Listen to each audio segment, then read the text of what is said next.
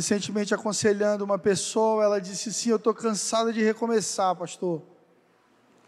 Eu estou cansado de tentar de novo. Será que Deus aguenta esse tanto de tentativa minha? E eu disse para ela: Foi por causa disso, para te dar inúmeras tentativas, enquanto houver ar nos seus pulmões, que Jesus morreu na cruz.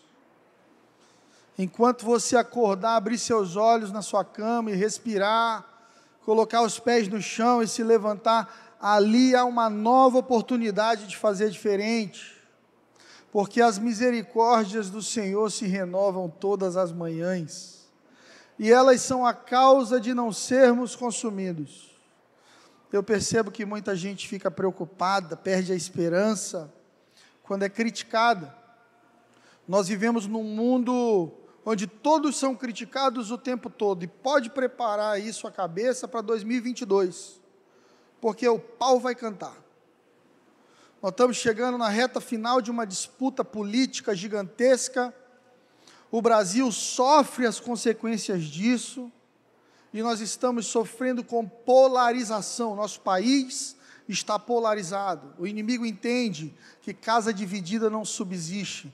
Por isso nós somos o povo da unidade, andamos como um corpo, o corpo de Cristo na terra. Mas irmão, se você quer carregar esperança, eu preciso te ensinar preparar seu coração para aprender a ser criticado. Amém? Às vezes a gente é santo até que alguém pise no nosso calo. Às vezes você é uma bênção até que alguém te provoque. Às vezes você é crente até que alguém mexa na tua ferida, e aí quando alguém mexe na tua ferida, você encarna Vera Verão, epa! E roda baiana.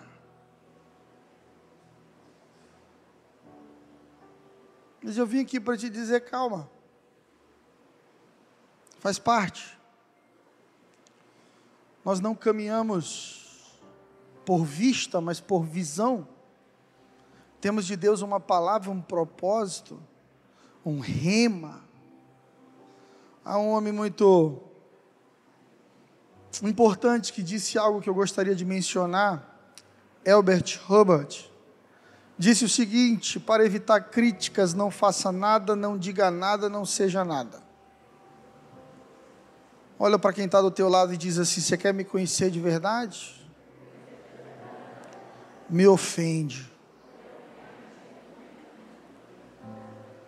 Todo mundo é bonzinho até ser ofendido. Quando você pisa no carro, algumas pessoas mudam a essência delas. Mas eu quero te dizer que a minha essência, a sua essência, é Jesus Cristo de Nazaré. Jesus é a pedra da ofensa. Eu estive em Israel e conversei com rabinos e, e andei com muitos judeus ali. Foi um momento muito bom. Eu fui com a turma do Dunamis, Tel Hayashi, vários outros pastores nacionais. Foi muito bom. Mas no momento em que sentamos ali com um rabino tradicional em Israel, ele olhou para mim e disse assim: Vem cá, nós conseguimos ter comunhão e deixar Jesus de lado? Tem como a gente deixar Jesus de lado e só focar aqui em Deus? Eu disse para ele: Olha, eu vou te amar com Jesus ou sem Jesus, mas eu não abro mão da minha fé. Jesus é o Filho de Deus, o Messias, a promessa, o enviado, e nada vai tirar isso da minha cabeça.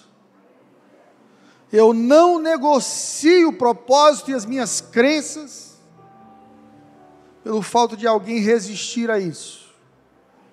Se você quer evitar críticas, não faça nada, não diga nada, não seja nada. Seu senso de propósito sempre precisa ser mais forte do que a sua vaidade. Eu vou pregar feijoada nessa noite mas é uma feijoada que vai te preparar para viver um 2022 poderoso. É alimento para a sua fé que vai te trazer uma mente forte para ter uma fé inabalável. porque eu percebo pessoas que balançam na sua fé quando entram em confronto com a opinião dos outros, pastor, meus pais não querem que eu seja evangélico, o que é que eu faço? Ora, creia. Jesus não disse que todo aquele que não estiver disposto a deixar pai, mãe, irmãos, bens, por ele não é digno dele. A mensagem de Jesus não é evangelho todinho, Nutella, não é. É tome a sua cruz, negue-se a si mesmo e siga-me. Deus não abençoa remendo. Eu tenho dito isso aqui no Piauí há três anos. Pastor, eu quero um casamento abençoado. Você nunca casou, está 20 anos morando junto? Pastor, eu quero que meu relacionamento seja uma bênção. Você nunca casou, está transando todo dia, vivendo em prostituição, vivendo em pecado. Pastor, eu quero que a minha empresa prospere, não paga um DARF, não paga um DARI. Quando chega imposto de renda, paga contador para emitir nota, para dar jeitinho. A gente quer a bênção para os nossos remendos. Mas Jesus nos ensinou que Deus não pode colocar vinho novo em odre velho, porque o odre vai se romper, porque bênção e coisas poderosas de Deus, elas exigem estruturas profundas. Deus está querendo cavar mais profundo no teu coração. E dói, irmão, como dói. Como dói quando a terra do teu coração é invadida pelas mãos de um Deus poderoso e ele começa a te puxar para baixo. Pastor, depois que eu decidi servir a Deus, minha vida piorou. Parabéns. Primeiro piora para depois melhorar. Porque Deus nos traz para um lugar de renúncia. Deus nos traz para um lugar de humildade. Diga comigo, humildade. Humildade. O apóstolo Pedro diz: Humilhai-vos perante a poderosa mão do Senhor, e no tempo oportuno ele vos exaltará. Ei, existe um tempo no calendário de Deus para você ser levantado diante dos seus inimigos. Existe um tempo no calendário de Deus que para quem disse assim, ó, esse aí não vai dar em nada, vai olhar para você e ver a glória de Deus sobre a tua vida.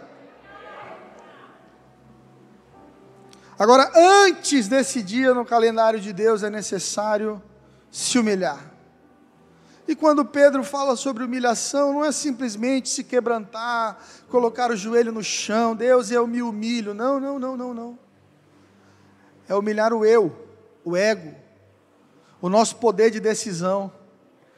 E dizer para Deus assim: Ó oh, Senhor, como eu queria viver desse jeito, mas eu abro mão para viver do teu porque eu sei que a tua vontade é boa, perfeita e agradável.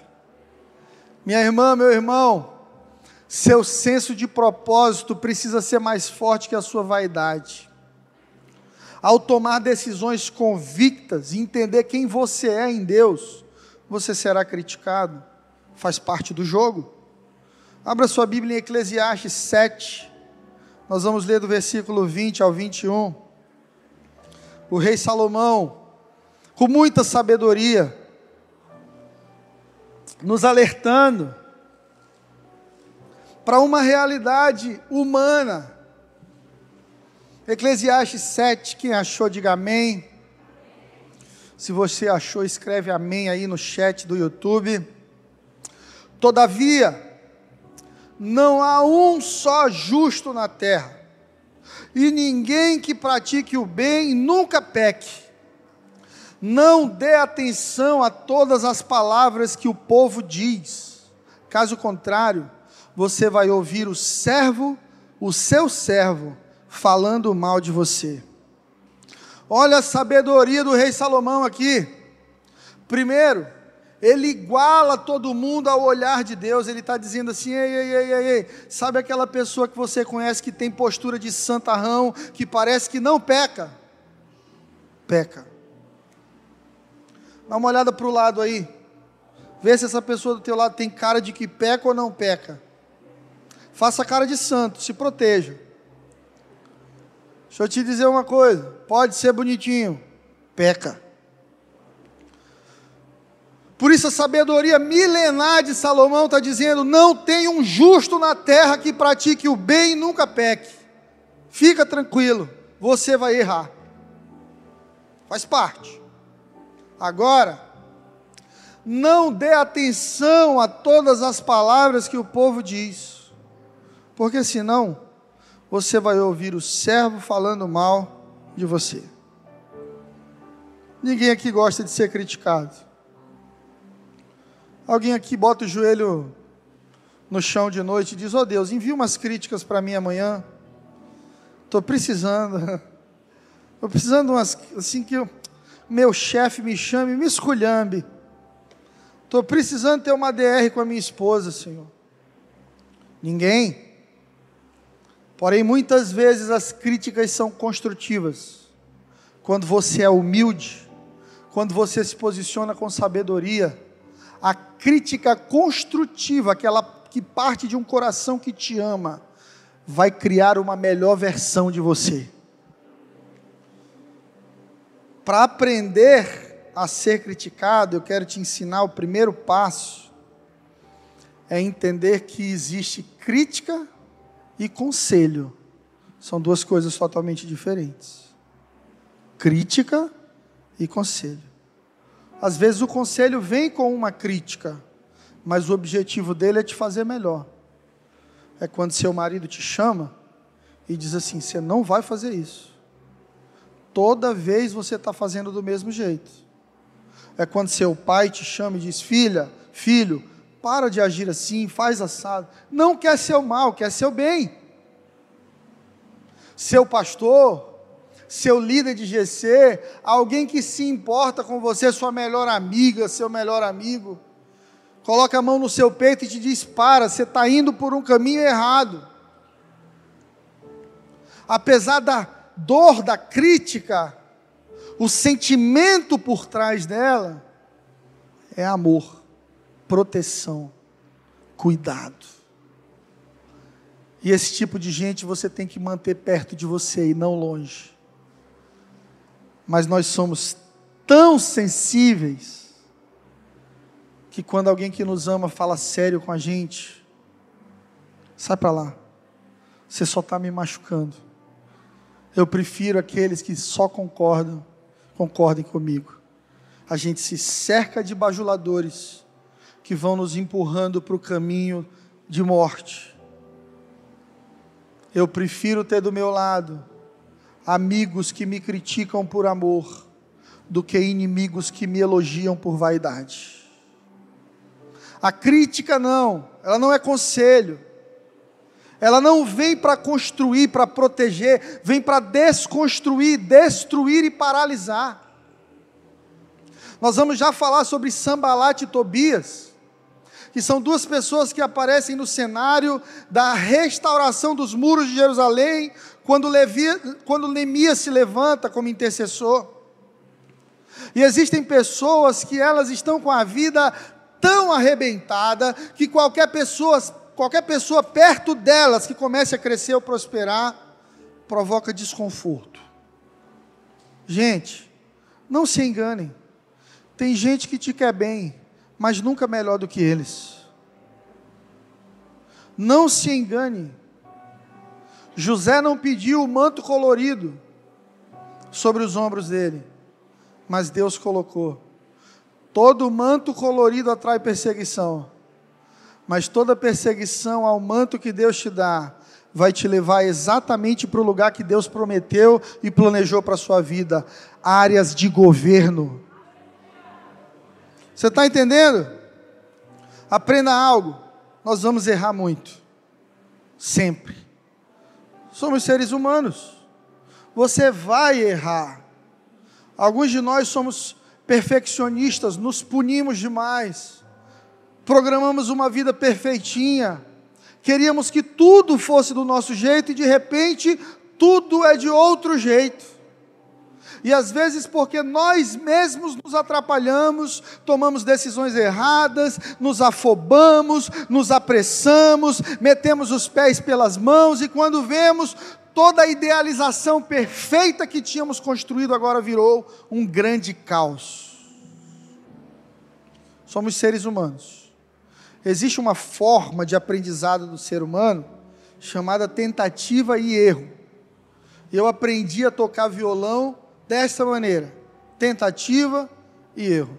Eu estudei alguns acordes, mas o meu sonho era solar no violão, fazer solos. E eu me lembro que eu colocava para tocar o CD de Catedral, para você ver como eu sou novo, Catedral. Oficina G3. E eu ia, tocava na primeira casa do violão e desafinava. Então, então aqui eu não posso tocar. Eu tocava na segunda, afinava. Eu tocava na terceira, desafinava. Na quarta, afinava. Na quinta, desafinava. Na sexta, afinava. Então eu entendia que os meus dedos poderiam passear aqui. Muitos anos depois, conversando com um professor de música, entendi, ele me contou que essa é uma das técnicas de aprendizado: tentativa e erro. E eu percebo que na vida, muita coisa é fruto de tentativa e erro. E a gente precisa parar de se punir por ter errado. Puxa, eu queria tanto que tivesse dado certo, mas deu errado. Amém. Levanta, sacode a poeira, perdoa quem precisa ser perdoado, pede perdão para quem precisa te perdoar e recomeça debaixo da graça e da misericórdia de Deus. Meu irmão, minha irmã, existe graça e misericórdia de Deus para a sua vida nessa noite. Você não precisa morrer porque acabou seu casamento. Você não precisa se matar porque não passou na prova do Enem. Você não precisa se desesperar porque ficou doente. Calma, Deus tem todas as coisas sob controle. Deus é perfeito. Nada foge ao controle das mãos de Deus. E se você permanece humilde, humildemente, debaixo da poderosa mão do Senhor, como disse o apóstolo Pedro, em tempo oportuno, Deus te exaltará. Por que, que a gente olha para a vida de algumas pessoas e parece que a vida delas está dando mais certo que a de outras? É porque o relógio de Deus é diferente. Por isso a gente não pode se comparar. Um dia desse eu estava conversando com um jovem em depressão. E a maior angústia dele é que a vida dele não andou como a dos amigos. É que as coisas não aconteceram para ele como aconteceram para as pessoas que estão perto dele. Eu disse para ele: calma, o relógio de Deus para você é diferente de para eles. Chegou o momento deles, vai chegar o seu se você permanecer na presença de Deus. É impossível viver uma vida onde só seremos aplaudidos. É impossível viver uma vida onde só concordarão conosco. Não, não, não, não. Essa não é a vida bíblica daqueles que caminharam com Deus. Olha para a vida de Abraão. Deus dá promessa para ele. Ele quer acelerar a promessa e gera um Ismael. Olha para a vida de Davi, um homem segundo o coração de Deus, tantos erros. Mas o mesmo Davi que errou, que pecou, foi o que escreveu o salmo que nós lemos ainda há pouco. O Senhor é o meu pastor e nada vai me faltar ainda que eu ande num vale de morte, de destruição, de dor, de perda, eu não vou ter medo, eu sei que o Senhor está comigo. E termina o salmo dizendo: Eu tenho certeza absoluta que misericórdia e bondade vão me acompanhar a vida inteira. Você tem essa certeza? Ou você luta com acusação, com o sentimento de ser menor, de ser pior. Todo mundo que te critica, tu encolhe. Ai meu Deus, estão me criticando, que miserável eu sou. Uma vez disseram, pastor Fred se acha. Eu não me acho, eu tenho certeza. Eu sou filho do Deus Todo-Poderoso. Eu tenho uma herança no meu Deus, filho de Deus. Você também é filho de Deus, você também é filha de Deus. Pare de viver como um miserável que não merece. Entenda: a cruz de Cristo conquistou uma herança poderosa para você. Quando você entende isso, você descansa e você entende que só existe uma opinião que te define é a opinião de Deus. E o Deus que poderia te julgar te chama de filho, de filha. Fecha os teus olhos e diz comigo assim: Eu sou profundamente amado por Deus. Carrega essa convicção dentro de você. Não deixe o dia mal te roubar isso. Não deixe a crítica te roubar isso. Guarda essa frase no teu coração. Entenda que nos melhores e piores dias da sua vida, o Senhor vai te amar, cuidar de você e sempre te dar novas chances para recomeçar. Eu prego desde menino, né? Eu comecei a pregar com 15 anos. Meu pai, pastor, tá na igreja, vamos lá, Fred, prega também. Eu me lembro que uma vez, eu não sei se eu era noivo de Flávio, já casado, Bem, eu gostava mais de tocar do que de pregar, então eu pegava mais no instrumento do que na Bíblia. Eu me lembro que eu ia falar de Maria Madalena e de repente eu disse para a igreja assim: igreja, Jesus amava muito Maria Betânia. Aí minha mulher riu. E o povo estava tão. A unção estava tão presente que eu acho que o povo não entendeu e eu fiquei calado. Falei, meu Deus. Chamei a irmã de Roberto Carlos na pregação aqui, meu amigo. Outra vez eu fui pregar em Porto Velho, ministrei louvor, foi uma bênção, a igreja veio, todo mundo cantando as minhas canções. De repente eu disse assim: gente, quando estavam lá os quatro homens na fornalha, Sadraque, Mesaque, Abidnego e Daniel, Deus os livrou da fornalha tirei Daniel da cova dos leões, já meti outro problema. E o povo crente, amém, pastor. Aí no final do culto eu fiquei tão envergonhado, mas o pastor foi tão carinhoso comigo, ele era jovem também, ele me chamou no canto assim, Fredinho, Fredinho. Falei, fala, Daniel não estava na fornalha, meu irmão. Final do culto eu disse assim: agora, pastor? Ele agora já foi, já foi. Na próxima tu lembra. E eu fui para o hotel pensando: eu não sirvo para isso. Mesmo aquele pastor tendo agido com amor comigo, eu fui para o hotel pensando: tem gente melhor do que eu, tem gente mais preparada do que eu. Por que, que Deus está me colocando para pregar se eu não sou a melhor opção? Porque Deus trabalha com as piores opções. Ele pega as coisas loucas desse mundo para confundir as sábias. Ele pega os fracos desse mundo para confundir os fortes. Nós servimos ao Deus dos improváveis, meu irmão. Se você se sente um improvável, se você acha que sua vida está estragada, pastor, por mim agora é só caixão e, e acabou. Não dá mais para arrumar essa confusão na minha vida eu quero te dizer que sua vida tem matéria-prima suficiente para Deus revelar a glória dele. O que, é que eu preciso fazer, pastor? Se renda. Se renda. Deixe de orgulho, de querer do seu jeito, da sua forma, de ter sempre razão, de nunca ser criticado. Olha, quem não quer ser criticado nunca vai fazer nada para Deus. Você vai pregar na sua faculdade, alguém vai se levantar, um ateu, e vai dizer assim: Não, eu não creio em Deus. Cala a boca. Você vai casar e alguém vai te dizer: Para com isso, meu amigo, casamento é um negócio terrível, fica solteiro. Sempre você será atacado por opiniões diferentes. Por isso, filhas e filhos de Deus na terra não se movem pela opinião pública mas pela opinião de Deus.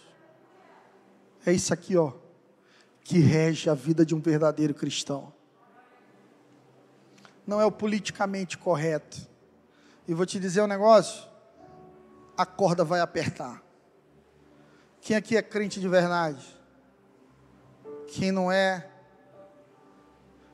vai ser em nome de Jesus. Mas eu quero te dizer uma coisa: a coisa vai apertar cada vez mais. E o que, que a gente faz quando aperta, igreja? A gente afrouxa? Nós vamos para o pau. Nós vamos para cima, até o final. Nós somos frutos de mártires que morreram em postes no Coliseu, queimados na frente dos seus filhos, ou com seus filhos queimando juntos, por não negarem a fé. Você acha que eu vou negar a minha? E nem você a sua. Eu não estou levantando exército Nutella em Teresina, igreja Nutella. Aqui é uma igreja que vai caminhar com Cristo até a morte. Se você é discípulo de Jesus Cristo, prepare o seu coração para ir até as últimas consequências, porque esse é o coração do seu pastor. Estou nem aí porque vão falar, porque vão dizer. Nós temos um propósito como igreja: estabelecer o reino de Deus na terra, que seja na terra, assim como no céu. Irmão, é normal errar. Você não é anjo normal errar. Dá um tapinha no ombro do quem está do lado e diz: é normal errar. Fica tranquilo. Não é só você, não. Não é privilégio seu, não. O problema é como nós lidamos com isso. É como esse erro chega até nós. Quem aqui já foi criticado na família, no trabalho, na igreja? Sempre haverão críticas, visões diferentes. Meu filho agora está fã de YouTube, provavelmente o seu também. É gato galáctico para cá. Tem um até que é crente, o menino é uma bênção. Qual é o nome dele? Lá de Belo Horizonte. Authentic Games. Se seu filho assiste Authentic Games, ele está assistindo uma coisa boa, fica tranquilo. Que eu pesquiso tudo que os meus filhos veem. E aí meu filho estava assim, pai, o Authentic tem 55 milhões de seguidores. Falei, Samuca, eu estou quase chegando em 100 mil. Ele, isso é nada. O Authentic te humilhou, papai. Qual é teu vídeo mais visualizado, papai? Eu e meu filho, tá, gente? Essa conversa filosófica. Fui lá em Tu És Bom. 5 milhões e 100 mil. Aí tem lá milhares de likes. E uns 100 dislikes. Aí ele apontou e disse: Olha aí, papai, 100 pessoas não gostaram. Samuco, o inimigo está te usando. E eu, para me defender, eu, para me defender, eu disse assim: Mas filho, milhares gostaram. É, pai, mas esse 100 aqui não. Eu sei que ele voltou para o quarto dele eu desliguei o computador, fui tomar um banho, água caindo na minha cabeça e eu fiquei pensando: por que, é que esses sim não gostaram mesmo? Gente, podia ter 50 milhões gostando lá. Os 100 acabaram com o meu dia. E eu fiquei me martirizando. Sabe? Não gostam porque não gostam não gostam porque tem outra visão de mundo, outros gostos. Tem gente que gosta de café, tem gente que gosta de chá, tem gente que gosta de jazz, tem gente que gosta de forró, tem gente que gosta de loira, tem gente que gosta de morena. As pessoas têm gostos diferentes. E a gente não se pode entrar num lugar onde a gente queira ser unanimidade. Porque quando você se torna unanimidade, você vendeu sua essência. Quando você se torna unanimidade, você negociou a sua essência. Eu dei uma reportagem recentemente por isso, para o portal Guia me falando sobre isso. Quando nós diluímos a nossa pregação, para que todo mundo diga assim: olha como ele prega bem. Eu gosto da igreja Gelim, porque lá tudo pode, tudo pode. Senta aqui para tu ver se pode tudo.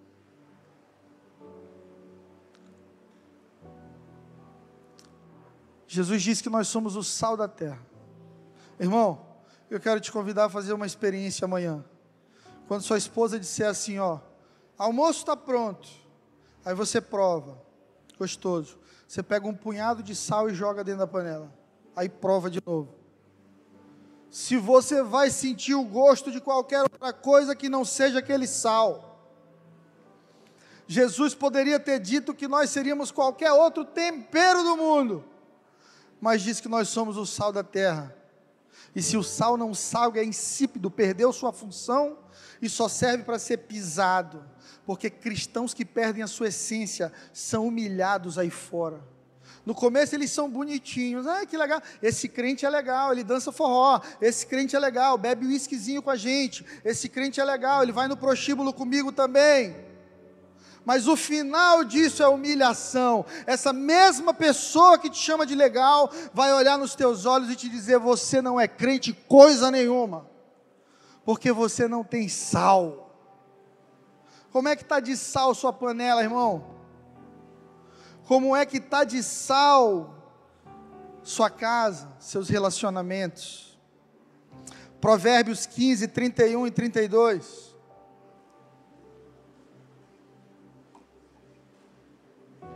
Mais uma vez a palavra de Deus falando sobre a crítica, a repreensão. E ela diz o seguinte, Provérbios 15, 31, vamos ler até o 33. Os ouvidos que escutam a repreensão da vida farão a sua morada no meio dos sábios. O que rejeita a correção menospreza a sua própria alma mas o que escuta a repreensão adquire conhecimento. O temor do Senhor é correção para a sabedoria, e adiante da honra vai a humildade. Quem é humilde será honrado. Quem ouve a repreensão, gente, nós precisamos aprender a ser criticados sem chorar, sem espernear. Quando você for criticado, agradeça a Deus, você é sal. Olha que legal. Esse texto diz que os ouvidos que escutam a repreensão da vida, dos sábios em outras versões, diz que farão sua morada no meio dos sábios, ou seja, é quem escuta crítica de sábios ser criticado por gente sábia, saber se colocar na mão de gente maior do que você, humildemente, chegar num idoso, no pai, na mãe, num avô, vô, o que que tu acha disso? Vó, o que que tu acha? Estou tendo um problema no meu casamento. O senhor é, é casado 60 anos com vovó. Me diga aí o que, que o senhor acha, o que, que eu faço? Vô, estou querendo ir para Teresina estudar não tenho condição, vou ter que trabalhar de dia, estudar de noite. O que, que você acha, avô? O que, que você acha, pai? O problema é que quanto mais jovem, mais burro a gente é, mais teimoso, a gente não quer ouvir ninguém a, além daqueles que só concordam conosco. É a síndrome de Romeu e Julieta. É gente que quer casar de todo jeito com aquela pessoa. E o pai diz assim: Filha, não faz, não é a pessoa para ti. Aí vem a mãe, ô oh, minha filha, eu orei, eu estou com meu coração pesado, isso não é homem para você. Aí vem sua avó, sua tataravó ressuscita, aparece em sonhos e diz: Não casa. Aí você diz: Meu Deus, pastor, sonhei com um demônio ontem, dizendo para eu não casar. Obstinados. Queremos andar só com quem aplaude, só com quem concorda. Não, não, não. Se coloque humildemente debaixo do conselho de gente sábia. E quando ele disser o que você não gostar, considere: opa, pode ser que essa pessoa esteja vendo algo que eu não estou vendo. Pode ser que essa pessoa esteja enxergando algo que eu, de maneira passional e imatura, não esteja. Agora a Bíblia diz para você se colocar debaixo da crítica de gente sábia, não de gente tola, não de gente má, sem frutos, invejosa, nunca construiu nada, quer te ver mal e quer opinar na tua vida. Não, não, não, não, não. Olha, regra para a vida. Quando você for criticado por um amigo, alguém que te ama, ame essa pessoa, ouça essa pessoa e reserve um lugar especial para ela do seu lado, porque ela te fala a verdade. Agora, quando criticado por um estranho que não te ama, que não te conhece, que não conhece tua história, rejeita, se distancia, releva, não dê voz, não dê voz, só dê voz para falar no teu coração as pessoas que já provaram para você que te amam o suficiente para se importar contigo. Gente, criticar de tolo é elogio para mim. Pastor Fred, estão falando mal do Senhor. Quem é? Quem é que está falando? É tolo, é sem frutos, sem vida com Deus, sem história, é elogio. Elogio de tolo para mim é crítica. Eu fico preocupado. Quando alguém que eu conheço, que tem a vida toda desmantelada, chega para mim e diz, pastor, o senhor é demais. Eu digo, misericórdia. Crítica de tolo é elogio para homem e mulher de Deus. Elogio de tolo é crítica. Você tem que ter cuidado com Sambalate e Tobias, porque às vezes ele está pertinho de você aí e você não percebeu. Você sabe quem é Sambalate e Tobias? Abra sua Bíblia no livro de Neemias, capítulo 4.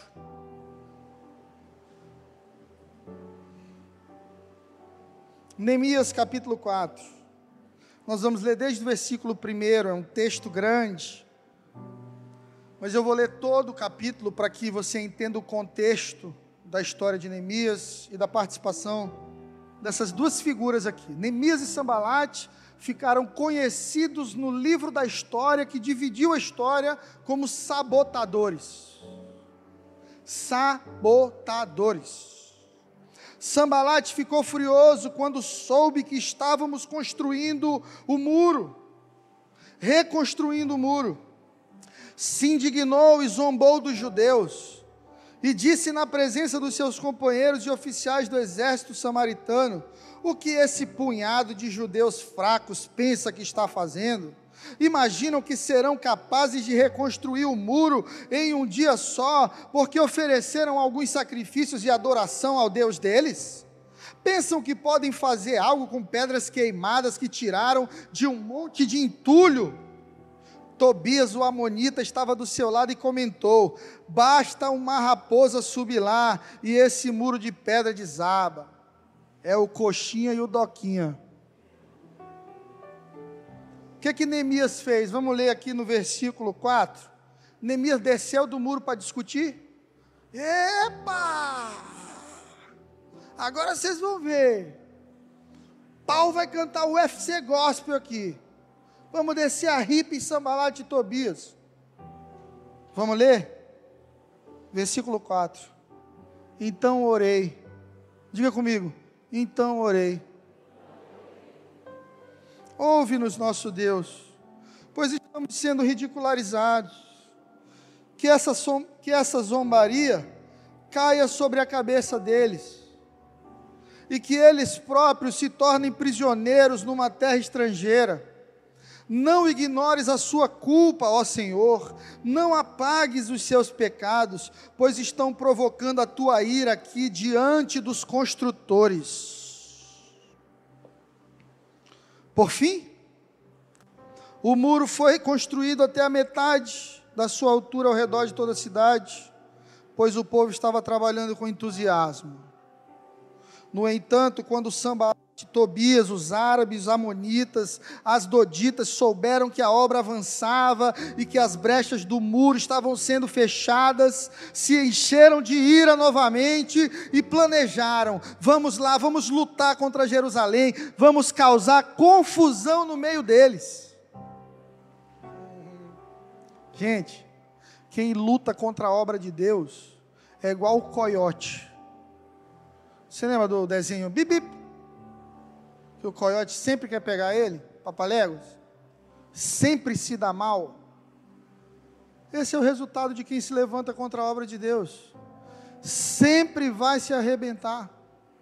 nós temos os construtores da obra de Deus, nós temos pessoas que estão construindo uma família poderosa, temos pessoas que estão construindo empresas poderosas e temos críticos, Sambalates e Tobias. Eles só têm língua e boca para falar. O que é que Neemias fez, igreja? Versículo 9 do capítulo 4. Neemias desceu para brigar, é o que está escrito aí? Mas nós oramos ao nosso Deus e colocamos guardas da cidade de dia e de noite para nos proteger. Então o povo de Judá começou a se queixar. Os trabalhadores estão cansados. Ainda há muito entulho para remover.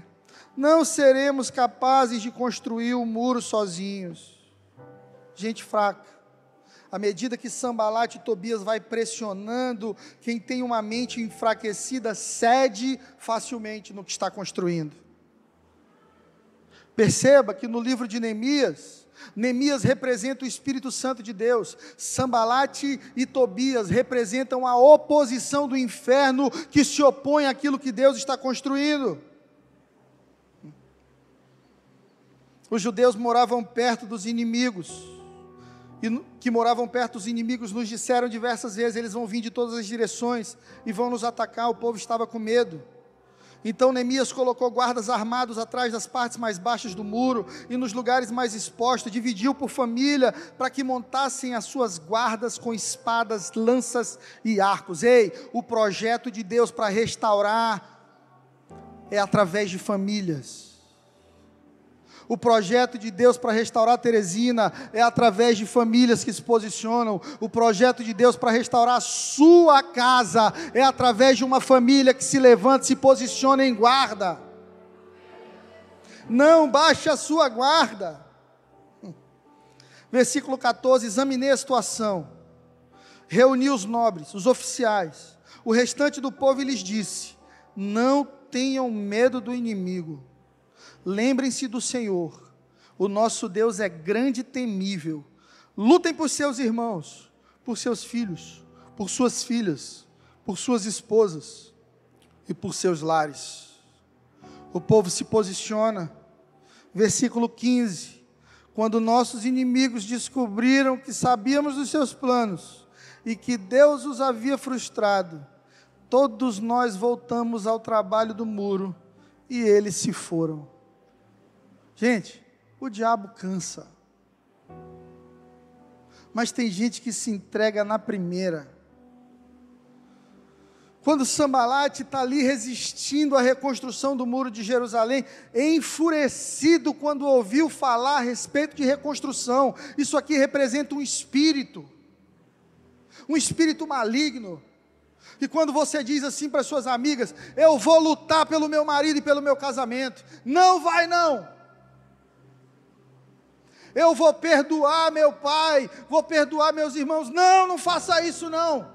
Você não é besta. Conselho de Sambalate, conselho de Tobias. Se opõe contra a restauração das coisas de Deus. Existem pessoas tão falidas, tão quebradas, que ao ver alguém querendo se levantar, reconstruindo, prosperando, não aguentam e se enfurecem. Eu chamo esse espírito e essas pessoas de inimigos da reconstrução. Se o que você está construindo não tem oposição, acho que Deus não está nisso.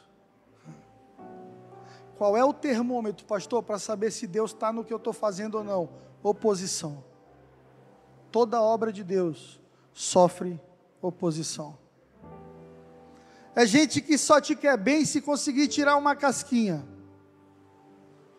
um pedacinho da picanha, uma carona, um dinheiro emprestado. Sambalate Tobias. Eles te aplaudem para tentar tirar alguma coisa, mas estão tentando te desconstruir, te destruir. E a resposta do sábio Neemias é orar e trabalhar. Gente, não existe postura mais poderosa para um povo invencível do que orar e trabalhar. Você quer vencer na vida? Você quer vencer seus inimigos, seus desafios? Você quer prosperar no meio da crise? Você quer avançar? Você quer ter uma família forte, uma empresa forte, relacionamentos fortes?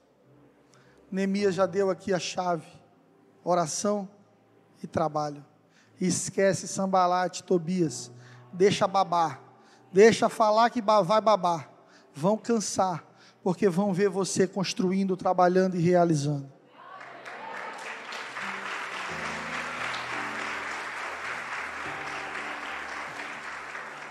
Eu vou te perguntar uma coisa.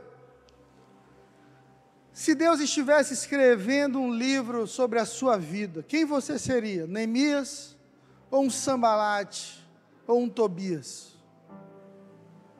Você é alguém que está construindo, reconstruindo algo, sendo instrumento de reconstrução na vida dos outros ou de destruição?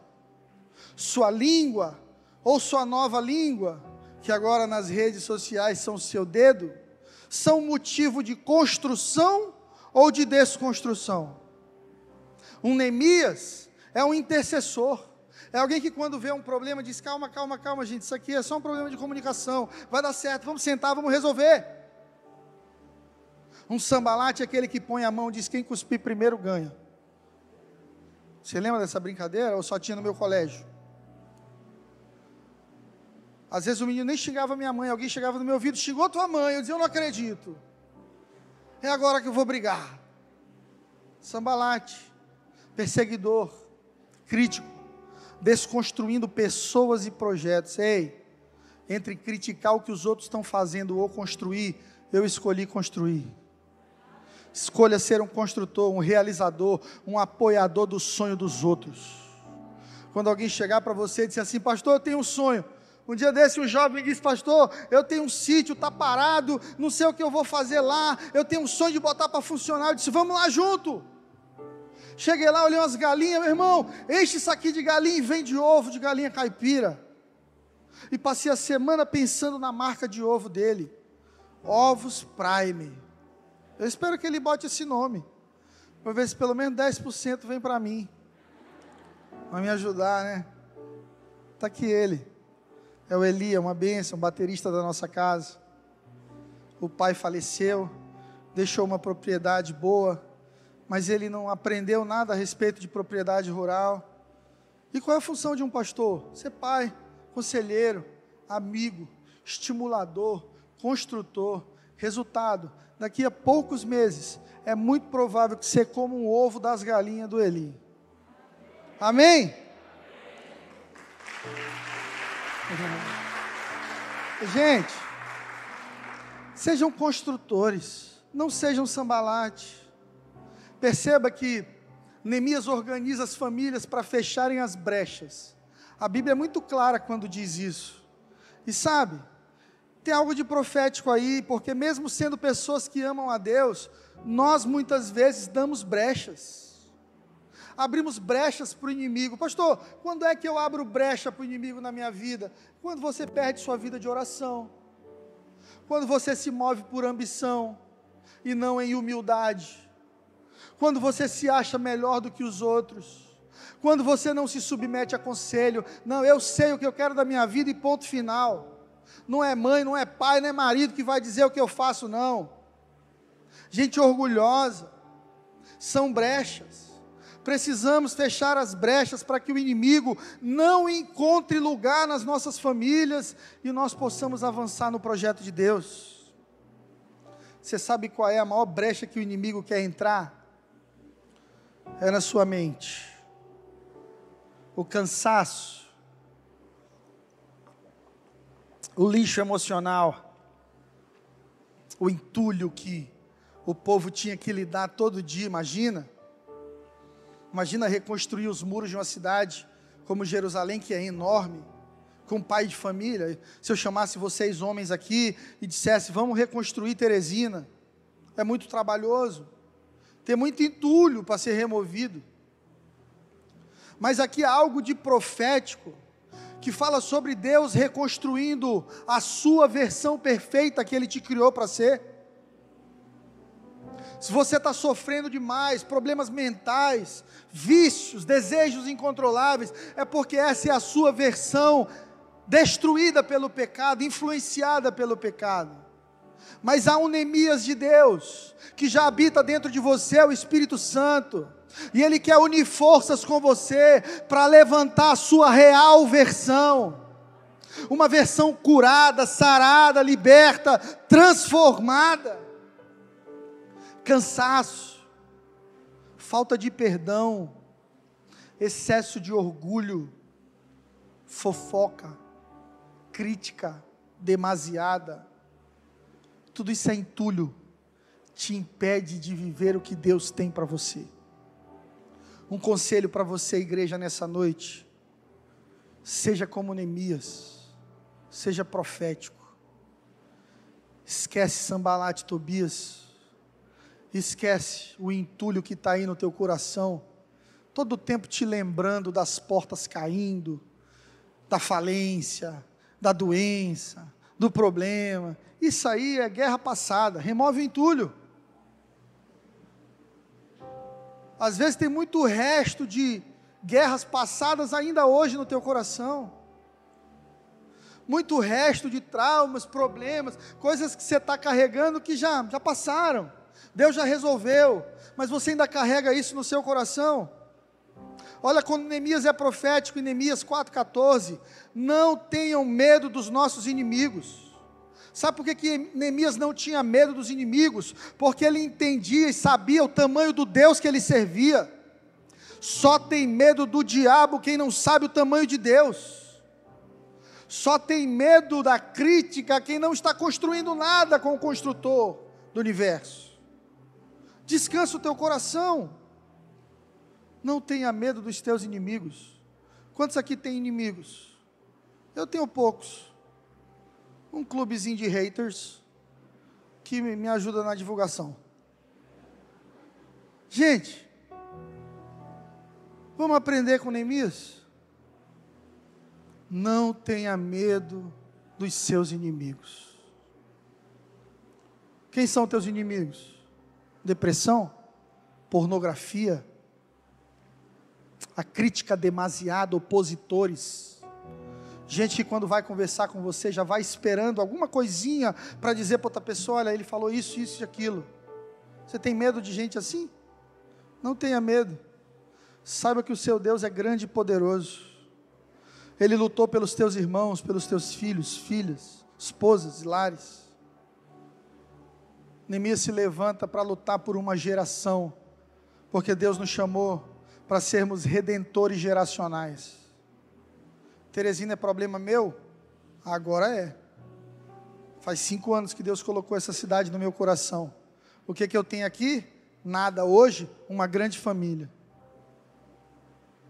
Mas o Espírito Santo, ele trabalha assim no coração do crente. Ele coloca no seu coração uma paixão por reconstruir algo.